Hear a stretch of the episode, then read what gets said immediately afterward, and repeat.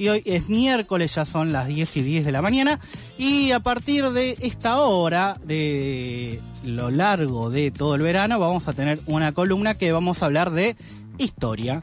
Vamos a hablar de historia, vamos a preguntarnos cosas, vamos a relacionar la historia con el presente. Y ya está Ana Laura Torna Quindich. Ana Laura, ¿cómo estás? Lo dije bien, ¿viste? Sí, muy bien. ¿Cómo andan? ¿Todo bien? ¿Tanto tiempo? Tanto, tiempo. Un año después, eh, el año pasado para la gente tal vez dice, ah, mira, a mí me suena, hacías una columna de sí. Sí. Y ahora vamos con una de historia que también es un ámbito que te compete, que es como, ah, profesora, historia y Sí, sí. Bueno, nada, una alegría estar de nuevo con ustedes eh, después de tanto tiempo. Eh, y bueno, con esta propuesta de hacer una columna histórica, de relacionar también con lo que está pasando en la actualidad.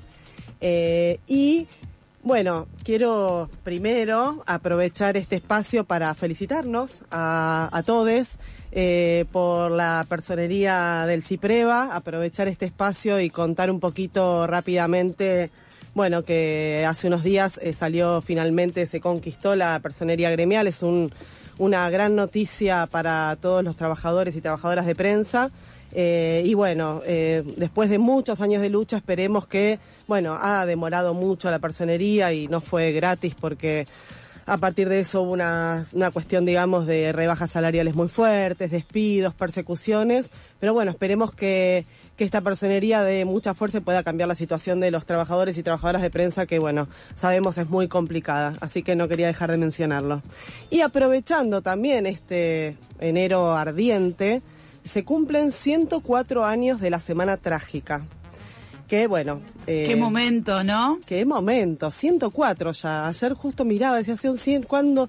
Y sí, eh, y bueno, ¿por qué también traje esta columna? Primero porque bueno, se está cumpliendo ahora en enero este aniversario y también porque bueno, eh, se relaciona mucho con, la historia del movimiento obrero, con el movimiento sindical, con las luchas en nuestro país, con la situación, digamos, de los trabajadores y trabajadoras eh, y también para poder entender un poquito en el contexto que se da la Semana Trágica. Estamos hablando de enero de 1919.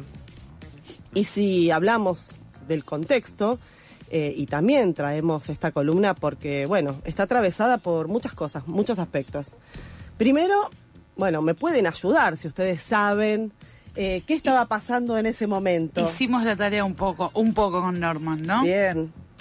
Estuvimos leyendo tu tesis. No me digan, si me vuelvo loca. Ya me quedó guardada para terminar de leerla en profundidad. Está bien. Sí, sí, sí. Alto laburazo, Ana. bueno, nada, es una tesis que la hice, digamos, el, para recibirme y bueno, justamente eh, trabajé sobre este tema, entonces bueno, aprovecho para tenerlo que es un poquito eh, de lo que estuve investigando eh, cuando, cuando me recibí. ¿Qué tenemos? Bueno, por un lado, algo muy importante que estaba pasando en el mundo, que es la Primera Guerra Mundial. Y también lo podemos vincular con la situación actual de guerra, que sabemos que los países dependientes como el nuestro del resto del mundo, una guerra, bueno, trae consecuencias eh, muy, muy costosas para la economía. Eh, vamos a tener también eh, en 1912 lo que va a ser la ley Saiz Peña, que es la primera vez donde eh, bueno, hay una gran participación popular o, digamos la ley de, del voto secreto universal obligatorio. Sabemos que hasta ese momento eh, las elecciones eran a través del fraude eh, y sobra, solamente votaba la élite. Esto, ojo, no pasaba solamente acá, sino que en todo el mundo estaba este debate de la, el voto, digamos, por, per cápita por persona para todos los mayores de 18 años. Obviamente estamos hablando todavía de varones, de hombres y argentinos, eso es importante señalarlo porque vamos a saber, digamos, esto también va a ser un contexto de una ola de inmigrantes muy importante en nuestro país. Como también sucede ahora. Como también sucede ahora, pero en ese momento va a ser principalmente eh, europeos. Mm. Estamos hablando de italianos, españoles, también vamos a tener de, todo, digamos, de todo el, eh, Europa. Eh, también eh, producto de una gran depresión que va a haber entre 1870 y 1880, donde va a haber una gran ola de desocupación y por lo tanto va a haber una gran eh, inmigración no solamente a Argentina, sino también a Estados Unidos. Van a ser como los dos lugares donde va a haber mayor, mayor llegada de, de, personas, de inmigrantes. Y esto es importante porque para 1816, que es la primera elección que se va a hacer, eh, bueno, la mayoría de la gente, la mayoría de los trabajadores y trabajadoras van a ser inmigrantes, por lo tanto no van a poder votar. Pero así, eh, igualmente, sus hijos, ya estamos hablando de un periodo, ya van a poder empezar a votar y va a ser un, digamos, un cambio muy importante porque va a ser por primera vez elegido a través del voto eh, un presidente, que ya saben ustedes quién fue. Irigoyen. Irigoyen. El, se habla del primer gobierno popular justamente porque va a ser eh, consagrado a través de las urnas. Em, y además de la Primera Guerra Mundial, la ley Sáenz Peña, vamos a estar en un modelo económico llamado el modelo agroexportador. ¿Qué significa esto? Bueno, podemos decir no muy diferente a la actualidad y sí, porque tuvimos un proceso de industrialización con muchas dificultades en el medio, pero en ese momento Argentina vivía eh, principalmente de la exportación de carnes y cereales. Y por lo tanto, vamos a ver cómo esto va a afectar eh, la guerra, justamente, el comercio y el ingreso de divisas, que también es el mismo problema que tenemos en la, historia y que se repite todo el tiempo. Y por lo tanto va a haber una gran crisis económica en este periodo. Eh, también vamos a tener la Revolución Rusa, como si, o la Revolución de Octubre, eh, en 1917, en febrero y en octubre, finalmente triunfante, y eso también, bueno, Camarero va a hacer un libro sobre justamente cómo van a ser, digamos, cómo van a ser las repercusiones en nuestro país. No vamos a tocarlo mucho en profundidad, pero sí saber, obviamente, que va a ser algo que va, que va a conmocionar no solamente al movimiento obrero, sino como eh, los 10 días que conmovieron al mundo, a todo, y sobre todo al poder, con esta idea de que por primera vez hay un levantamiento eh, del movimiento obrero, luego de los campesinos que van a tomar el poder y van a eh, poner en jaque el capitalismo y, bueno, y también esta idea que no solamente va a ser en Rusia, sino que se va a querer trasladar a, todo el mundo y va a haber esta disputa, bueno, en muchos lugares. Eh, con, con, bueno, grandes contrarrevoluciones como en Alemania y diferentes lugares donde, bueno, va a haber esta, esta situación a nivel internacional. Eh, esto vamos a, también em, ponerlo en contexto con algunas cosas que van a pasar también durante la presidencia de Irigoyen. Una va a ser, bueno, va a estar todavía la ley de residencia, esta idea de la persecución a los inmigrantes que frente a cualquier situación de protesta o lo que sea van a ser expulsados del país. Eh, y algo muy importante que es la aparición de los frigoríficos. ¿Por qué? Porque, como dijimos, un modelo agroexportador donde solamente eh, exporta materia prima, los frigoríficos van a cumplir un rol industrial. Porque de alguna forma se va a cortar la carne y se va a enfriar. Esta idea de la máquina de hacer frío, de enfriar, va a sumar a las exportaciones la exportación de carne, que hasta ese momento no se podía hacer. Estamos hablando también de a partir de 1880, sobre todo va esta, esta idea, digamos, de eh, las fábricas de frío, de fabricar frío, los frigoríficos donde va a haber, eh, bueno, un gran, un gran movimiento obrero trabajando ahí. Y no solamente, digamos, el movimiento obrero va a trabajar en frigoríficos, estamos hablando de los puertos, de los ferrocarriles, eh, industria textil, bueno, muchos aspectos donde se van a empezar a organizar y por eso tenemos que también eh, profundizar un poquito en lo que es la historia del movimiento obrero, porque sabemos bastante poco, en general, no es casual que sepamos tan poco de la de historia. Eh, bueno, ¿cuáles son los orígenes? Justamente dijimos, con la inmigración las principales corrientes ideológicas que van a llegar a nuestro país van a ser las anarquistas y las socialistas, eh, que también va a ser algo que va, va, va a estar eh, eh, en, digamos, en, los ideales de todo el mundo, esta idea, digamos, justamente a partir de la revolución industrial y, el, digamos, el, capitalismo en toda su forma, bueno, todas las crisis que empieza a haber, desocupación y sobre todo la gran desigualdad social que va a generar este sistema en el cual Argentina, en la primera, digamos, o en el centenario, eh, o en los primeros 10 años del siglo XX, va a ser considerado una de las principales potencias del mundo. Cuando hablamos de principales potencias, hay algo, digamos, un poco recortado que tiene que ver con eh, sí va a tener un, digamos, un comercio muy importante. Se habla entre sexta y séptima eh, potencia mundial, pero en realidad lo que esconde es justamente un país completamente dependiente del exterior. Prácticamente acá no va a haber industrias y por lo tanto todo va a venir principalmente de Inglaterra. Esto es importante para poder entenderlo en la Primera Guerra Mundial y cómo va a afectar a nuestro país. Y además, eh, poder eh, en, este, en esta idea de, eh, de, de, la semana trágica y todo esto que pasa, poder ver un poco los antecedentes que va a haber previo a, o sea, pusimos el contexto y ahora un poquito los antecedentes como para tratar de ubicar en una línea de tiempo cómo llegamos a la semana trágica. Bueno, dijimos, principalmente las ideas socialistas y anarquistas. Eh, estamos hablando de un periodo donde el 60 o el 70% de la población va a ser extranjera. Eh, y va a haber, los, obviamente los trabajadores y las trabajadoras se van a estar organizando en sindicatos. Una de las principales federaciones va a ser la FORA, eh, que primero, digamos, va a ser una única entidad y luego se va a dividir más o menos alrededor de 1915 en su quinto congreso y su noveno congreso en la fora quinta y en la fora novena. Esto va a tener que ver también con que en ese congreso eh, va a haber una idea de que no todo el mundo va a estar de acuerdo con la posición que va a tener históricamente la fora, que es el anarcocomunismo. Y por lo tanto va a haber una fractura en la fora novena donde eh, los, los, los integrantes van a ser principalmente sindicalistas, se van a llamar así. Eh, también va a haber una minoría de socialistas eh, y comunistas, pero principalmente la división va a tener que ver con una ruptura en el anarquismo. Estamos en un contexto también de las internacionales mundiales, donde también va a haber un debate entre el anarquismo y el comunismo. Y por lo tanto, esta división, bueno, va a generar, eh, bueno, una, un gran debate dentro del, movimiento obrero. Ustedes piensen que en ese momento eh, algo particular que van a tener estas direcciones sindicales y estos sindicatos y sobre todo las corrientes obreras van a ser sus periódicos. Y esto va a ser importante porque gracias a eso tenemos mucha información, porque bueno, como en la actualidad los medios oficiales eh, o los medios privados o los medios incluso públicos gubernamentales no van a estar informando de todo esto.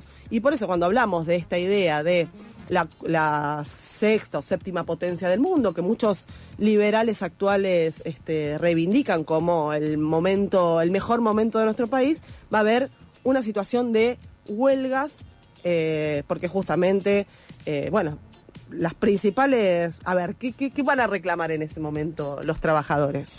Y la cantidad de horas, supongo, la cantidad de horas de trabajo, las condiciones, el salario. Exactamente, lo mismo que ahora. lo mismo que ahora. Que también uno piensa en ese momento ocho horas, que era algo también en debate en todo el mundo, en todo el movimiento obrero. Eh, bueno, que hasta el día de hoy no se cumplen. No, y que nada cambió, y que cada vez son más horas de trabajo también. Totalmente. Uno, uno dice, bueno, ahora tendremos que estar trabajando menos y ganando más. Bueno, no ¿Para qué están las máquinas, viejo? Pero tiene este origen, donde el movimiento obrero laburaba entre 12, 14, 16 horas eh, no tenía prácticamente descanso, sí algunos sindicatos habían conquistado el domingo como día de descanso, no había obviamente jubilación, vacaciones, aguinaldo, eh, nada, eh, ART o seguro si alguien, si vos te lastimabas, chau. listo, chau, nos vemos.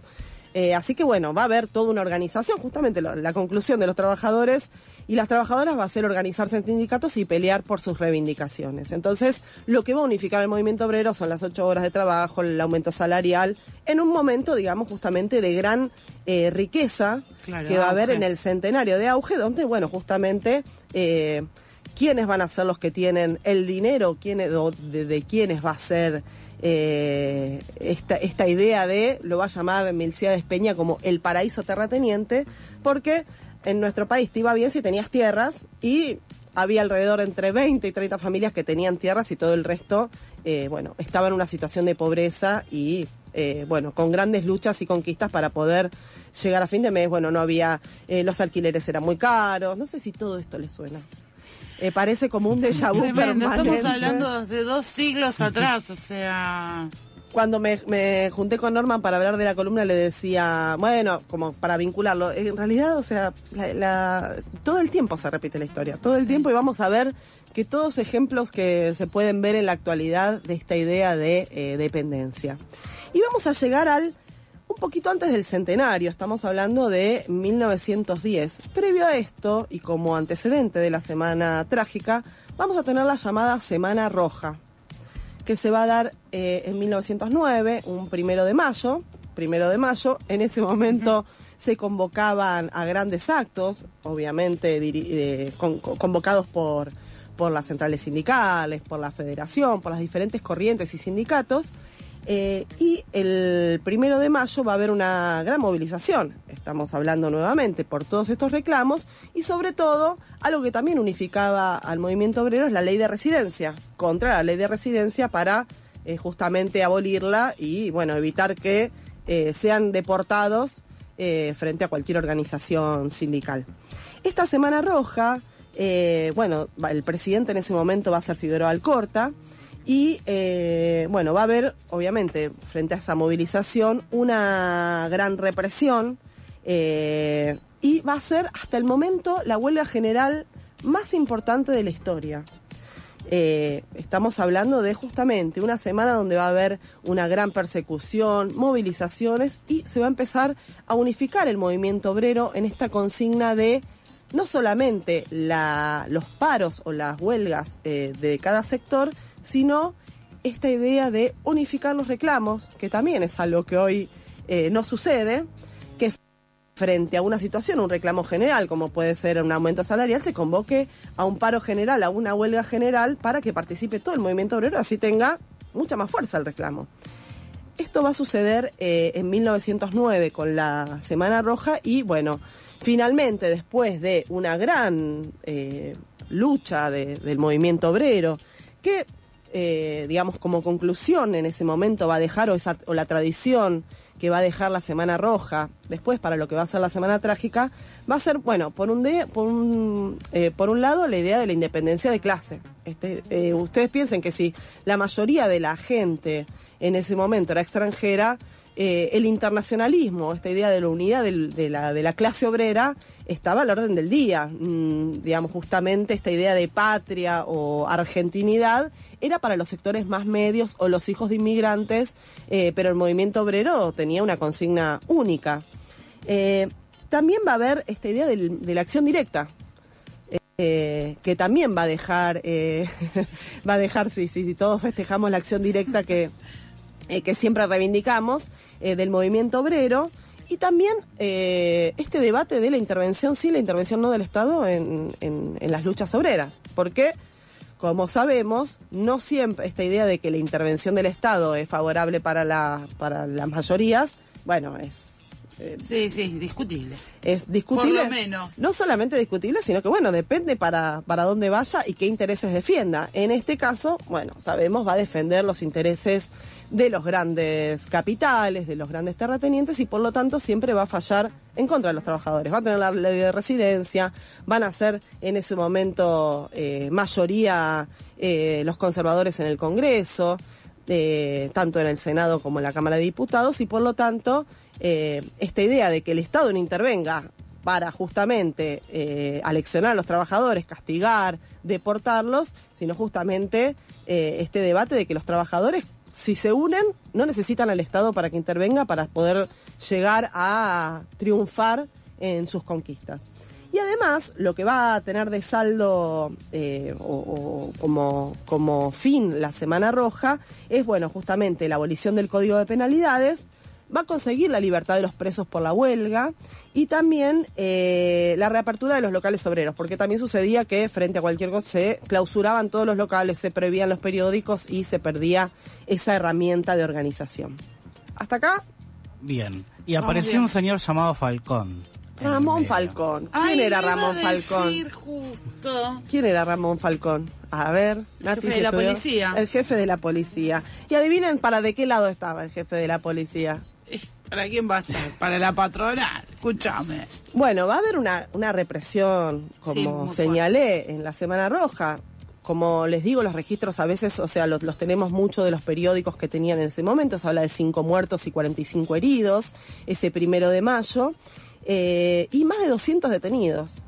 Y justamente, producto de esa represión dirigida por Ramón Falcón, eh, en, digamos, unos meses después, va a sufrir un atentado, Ramón Falcón, por parte de Simón Radowinski, un anarquista, eh, que lo va a asesinar.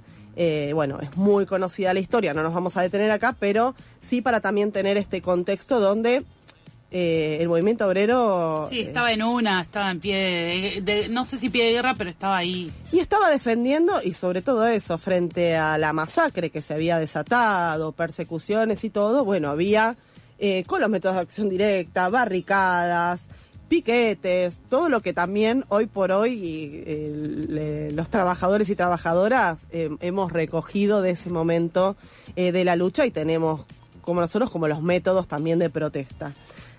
Todo esto fue la introducción a la Semana Trágica que lo vamos a hablar en un ratito.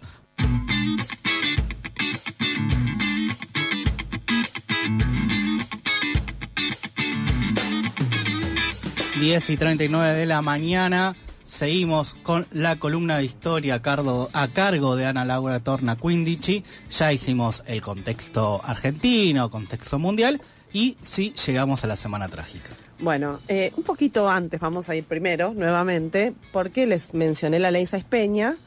eh, y bueno, esta ley que eh, se, surge, digamos, en 1912 también, frente a presiones y también esta idea de, eh, frente a grandes rebeliones populares y sobre todo el movimiento obrero, como eh, a través de el voto eh, bajar un poco los ánimos, pero como dijimos, la mayoría del movimiento obrero no votaba.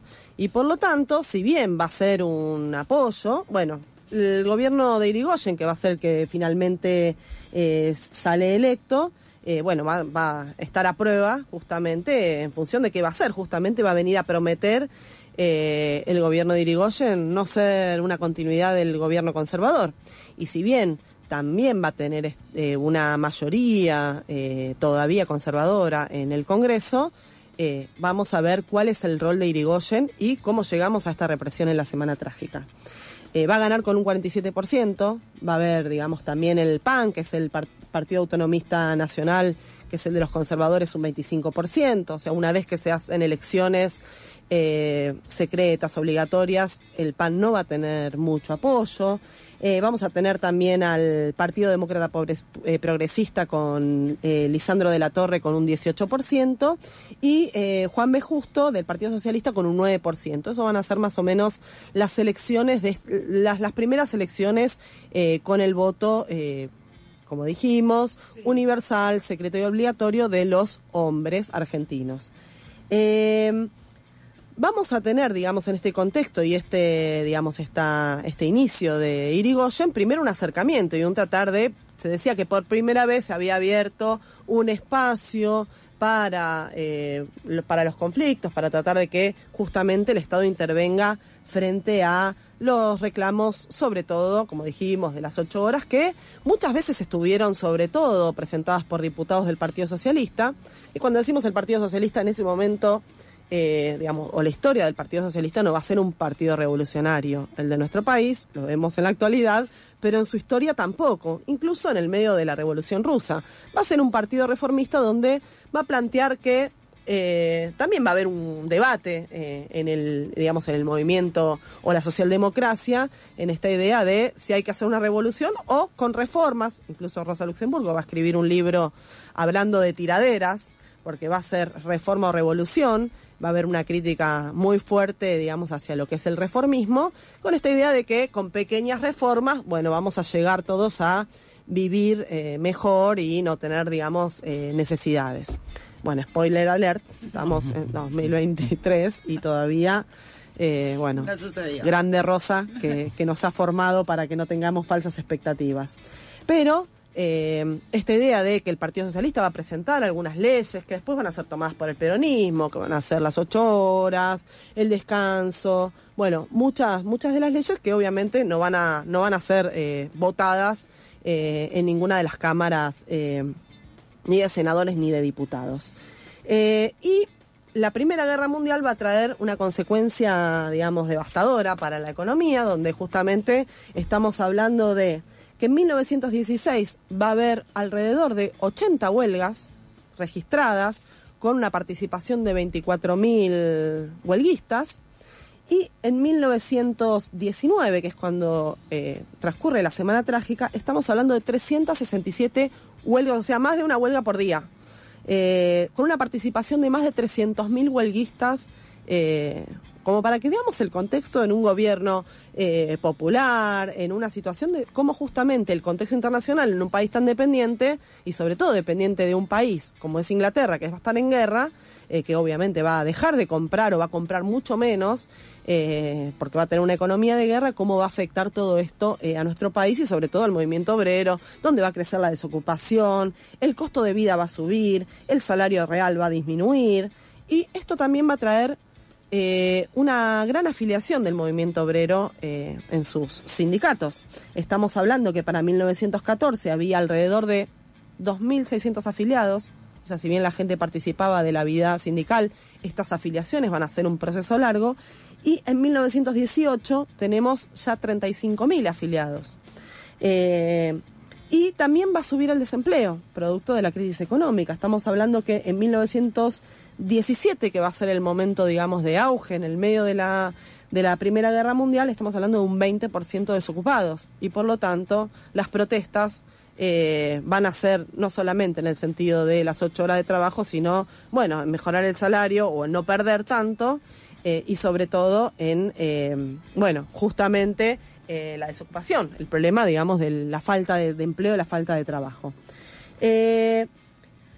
Eh, vamos ahora sí a la semana trágica en sí, vamos a meternos un poquito. Como dijimos, va a haber diferentes federaciones y lo que va a pasar, eh, o el epicentro, digamos, de la semana trágica va a tener por un conflicto que va a haber en los talleres Bacena.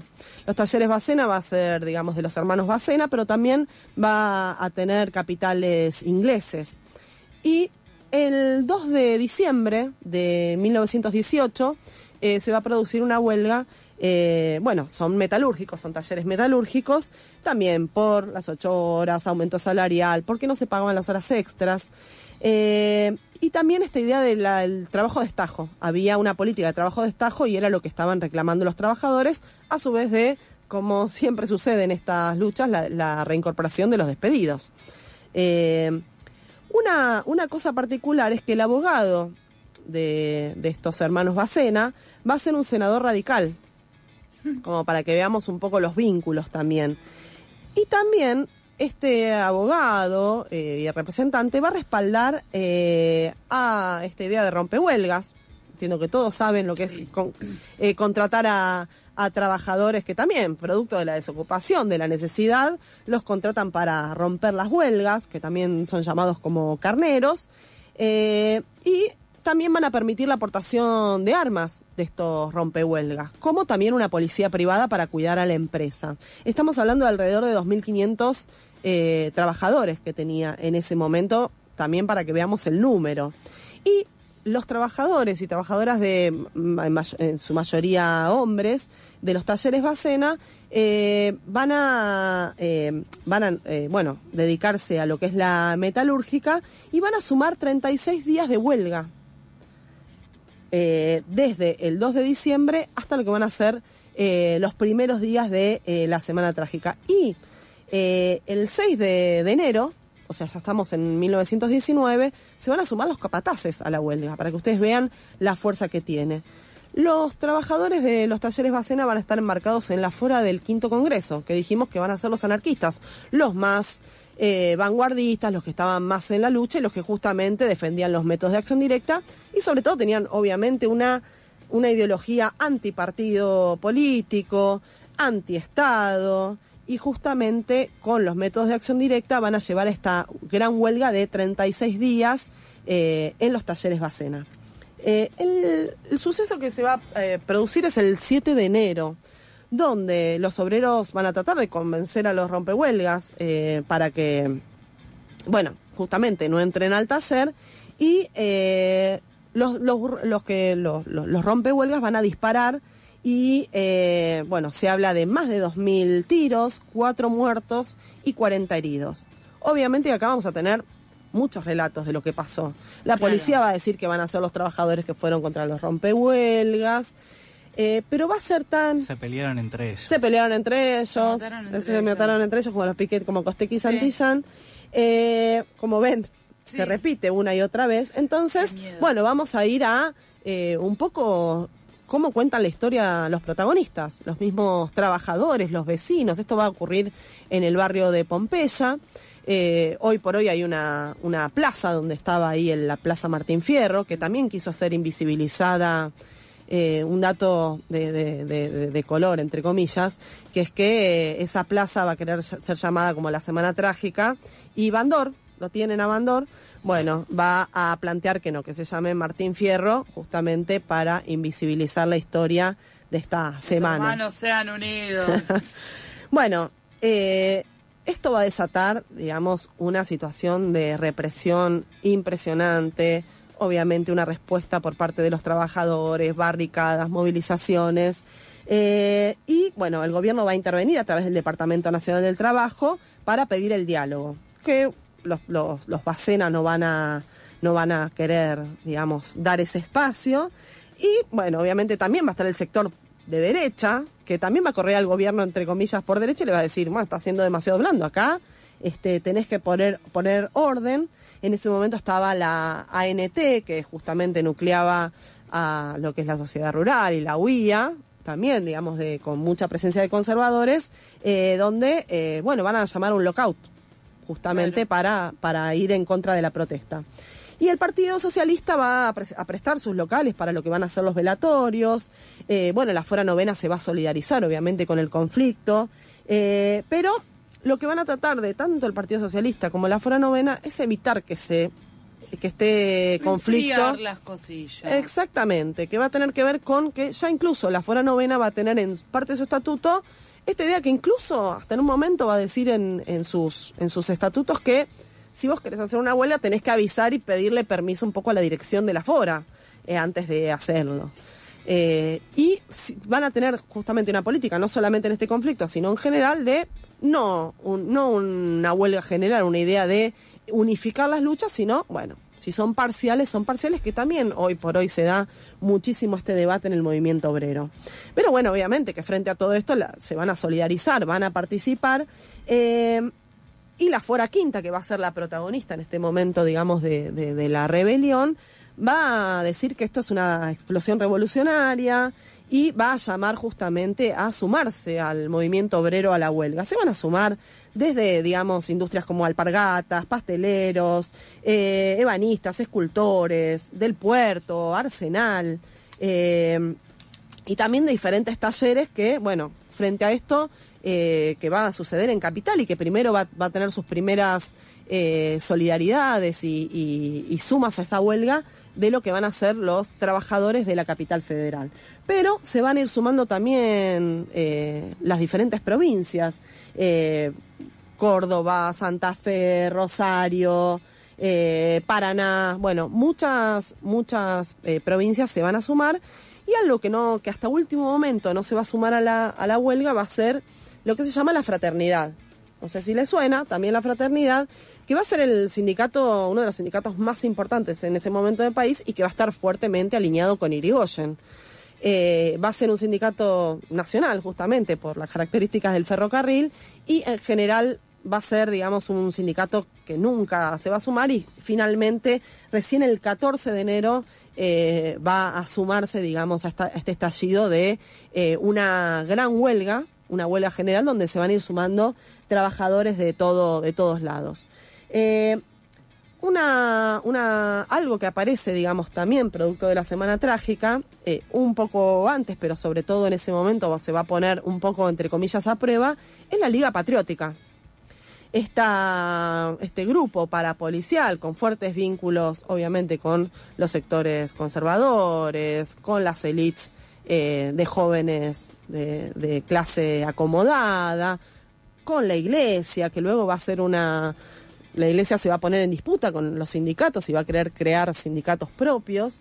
y lo que va a hacer es justamente hacer una gran recaudación para poder darle eh, fondos. Se habla de una, una colecta que se va a hacer para los sindicatos católicos y para la Liga Patriótica de más de 10 millones de pesos. Y esta Liga Patriótica, obviamente con el aval o, o, la, o también van a participar grupos de policía, del ejército, van a salir a hacer eh, más, van a salir a masacrar, a perseguir, a hacer, digamos, una persecución a todo el movimiento obrero y, bueno, a los locales, a, a los diferentes vecinos que van a estar participando. Hay, bueno, relatos de una chica de 13 años que mata a la policía, que obviamente después van a decir que estaba armada este, y por eso la asesinan. Eh, y también en este contexto, digamos, de, persecución, va a haber una gran persecución al pueblo judío, a, digamos, sobre todo al movimiento obrero, eh, se habla de los po pogrom, eh, porque, bueno, se los vinculaba sobre todo, no solamente porque muchos eran parte de la clase obrera, sino con la Revolución Rusa, porque, bueno, se les decía rusos, se les decía maximalistas, va a haber una gran persecución eh, a los judíos durante la represión de la Semana Trágica. ¿Cuál es el saldo de la semana trágica? Bueno, hay, se habla de, digamos, hay diferentes números, pero se habla entre 400 y 1000 eh, muertos. Hay un archivo de diplomático de Estados Unidos que siempre sabemos que tienen la data, la data que después nunca quieren este, colectivizar Compartir, ni sí. compartir. eh, que también si le suena de la última dictadura militar, y que se habla de 1.356 muertos y más de 5.000 heridos. Estamos hablando de, eh, bueno, tanto lo van a reflejar la- los periódicos eh, de la protesta, de la vanguardia, eh, pero bueno, justamente lo- los medios oficiales van a hablar en general de muchos menos. Se está hablando de 60 muertos, de 100 muertos y bueno, siempre haciendo hincapié en que el de la policía, que bueno, en esta y la idea de enfrentamientos. Eh, bueno, como les dije, esto va, va a ser atravesado también por la Revolución Rusa. Y vamos a tener un dato como para, para, para meternos un poquito en la polémica de la Semana Trágica, que es que muchos historiadores vinculan a Perón eh, como parte de la represión.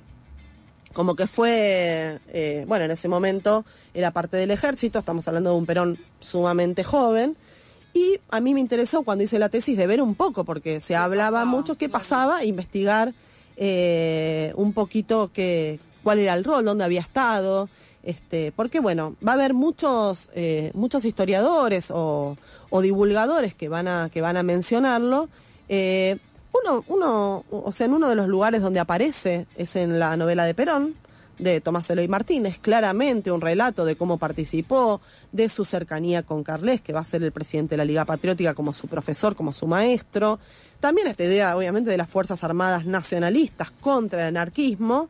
Pero bueno, sabemos que la novela de Perón es una ficción y por lo tanto, si bien muchas personas, incluso hasta Hemingway habla de que es un libro que un poco cuando la mentira es la verdad, eh, bueno, es una novela y no lo podemos tomar como un dato de registro histórico. Incluso se habla de que el mismo Perón estuvo, eh, digamos, en la eh, siguiendo esa novela, pero no lo podemos tomar. Pero también aparece, digamos, el relato de, de Abad de Santillán, del anarquista, que dice, pero nuevamente no tenemos, ustedes piensan que en ese momento Perón no era conocido y no había registros de que señala que él disparó y que estuvo en la represión. También me, Milciades Peña lo va a mencionar en su libro Masas y Caudillos, pero lo mismo, no cita fuente. Entonces un poquito, digamos, el trabajo... Sí, es como medio una información de boca en boca, una oralidad, digamos, ¿no? También ahí que de no poder confirmar eso. Exactamente. Bueno, lo que hice yo fue un poco investigar con los archivos de, del- de generales del ejército para ver dónde sobre todo aparecen las altas y las bajas. Claro. Voy a tratar de, ser lo más breve posible para, para poder llevar. Pero en 1911 va a ingresar en el Colegio Militar de la Nación, en 1913 va a ser sub- subteniente de infantería, en 1914 va a pertenecer al Regimiento 12 de Infantería en Paraná y de subteniente va a pasar en 1915 a ser teniente. En 1918, que es un poco esta idea de dónde estaba él, va a estar a cargo del arsenal de Esteban de Luca, que va a ser el encargado de estoquear a toda la policía y a todo el ejército durante la Semana Trágica. Eh, y por lo menos en los registros históricos no aparece un levantamiento o un rechazo o un amotinamiento, digamos, frente a la represión. Por lo tanto, no sabemos si él reprimió, pero sí que él estaba, digamos, jugando un rol ya como teniente en el Arsenal Esteban de Luca. Así que bueno, también después de todo esto va a suceder lo que va a ser la forestal, donde también él va a ser llevado a ese conflicto. Y bueno, la gran conocida como la, Patagonia Rebelde, que también va a ser, eh, bueno, justamente otra de las de los conflictos obreros que va a haber en ese momento una columna más que interesante, necesaria y es esto, todo se repite. Sí, es increíble eso, como la circula, circularidad de la historia, ¿no? Cómo vuelve. Eh, no, y bueno, esto de Perón, digo, era parte de la institución. Después de ahí en más están todos estos datos, así que, bueno, ahí queda. Ana Laura, Ana Laura Torna Quindici va a estar todos los miércoles desde las 10 de la mañana Gran columna, gran columna. Sí, queremos un canal de YouTube, Ana, ahora. Sí, sí, queremos ser eh, alumnes. Sí, sí, re, me encantó. Bueno, nos vemos el miércoles que viene. Voy a traer algún otro temita también de contexto eh, histórico, pero como les dije, siempre vinculado con la actualidad. Así que... Hermoso.